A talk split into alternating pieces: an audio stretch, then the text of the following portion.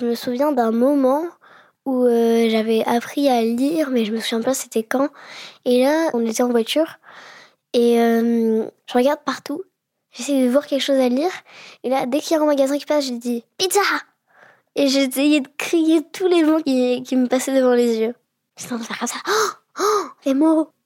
C'est comme si j'apprenais une nouvelle langue puisque c'est la langue de la lecture.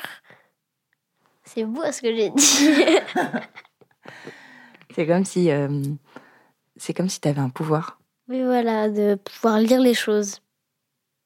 Je lis beaucoup, mais à des moments, j'arrête un peu de lire euh, des romans pour relire 20 fois même les mêmes mangas, comme dit papa.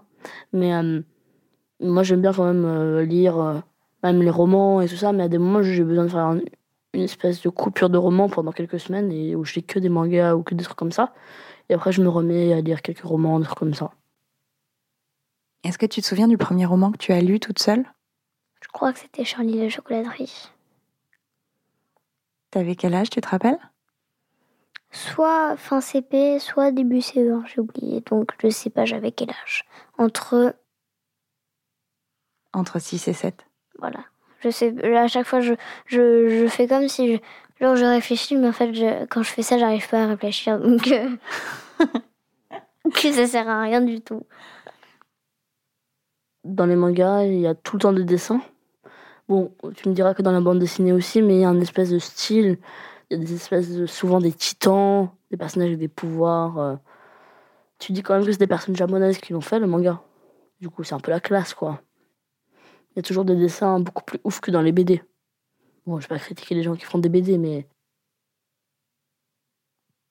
En ce moment, je suis en train de lire Harry Potter 2.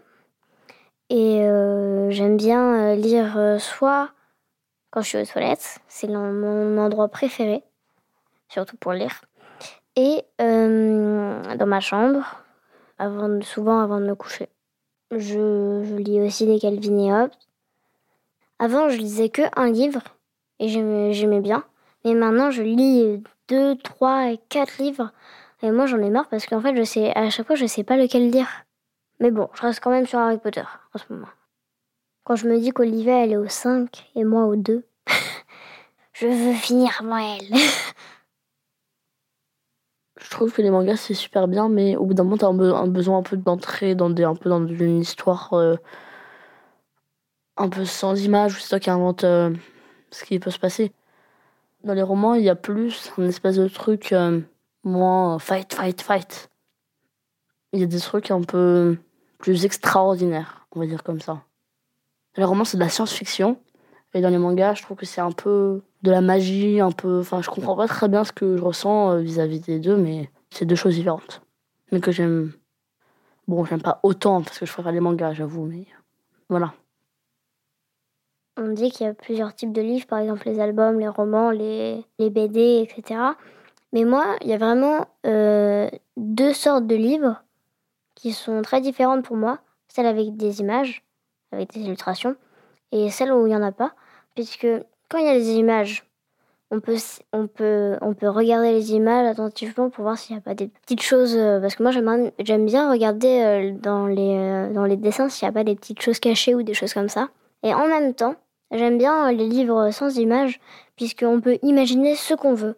Par exemple, on imagine euh, les scènes et on est on, on se dit pas euh, ah là il est comme ça il a une barbe longue. Alors que par exemple il, y, a, écrit euh, il a une barbe.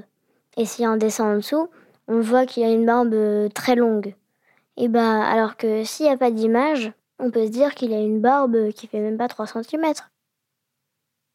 avant quand on était plus petit ben on lisait enfin vous nous lisiez des livres mais des albums. Euh, et euh, maintenant qu'on est plus grand, ben, on lit des histoires, euh, enfin même des romans, enfin plus adultes, quoi.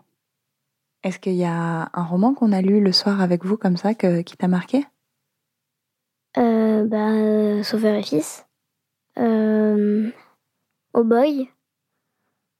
J'ai beaucoup aimé aussi euh, les, les Joues Rouges. Non. Les Joues Roses. Ah oui, les Joues Roses, voilà. Et bah voilà. Enfin, je pense qu'il y en a d'autres, mais. Et euh, je me rappelle quand on avait lu un roman et qu'après, toi et moi, on s'est mis à, pleurer parce qu'à un moment, c'est super triste.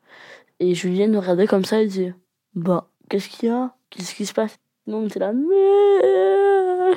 Julienne, elle n'est pas très émotive avec euh, les films et les livres. Mais le premier livre, c'était simple.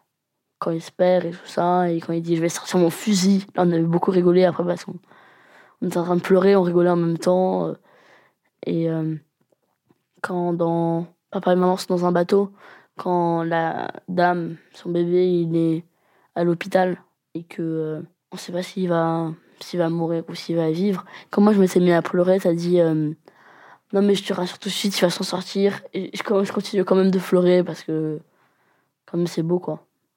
Tu, tu te rappelles euh, qui c'est qui a écrit ces deux romans? Marianne Muraille. Elle est morte d'ailleurs ou pas? Non. Pourquoi Pourquoi tu me demandes ça? Je veux savoir. Faut lui demander une dédicace.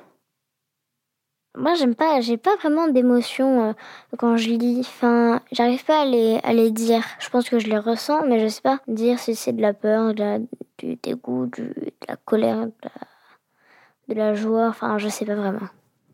Est-ce que par exemple, euh, des fois, il y a des, des choses tristes qui te donnent les larmes aux yeux, des choses comme ça? Hum, Dans les livres, moins. Dans les films, ça. hum, Bon, après, je, pleure pas souvent dans- pendant les films ou dans les livres.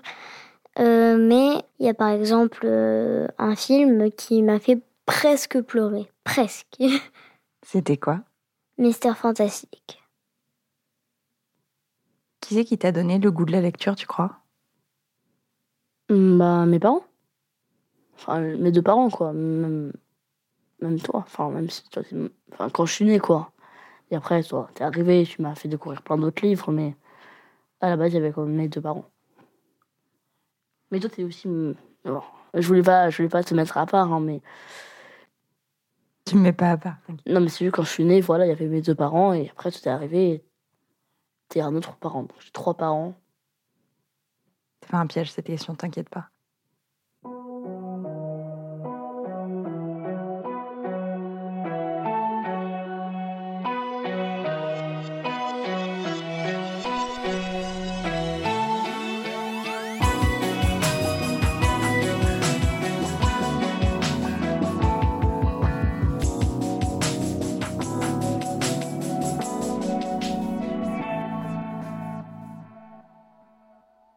Vous venez d'écouter Entre.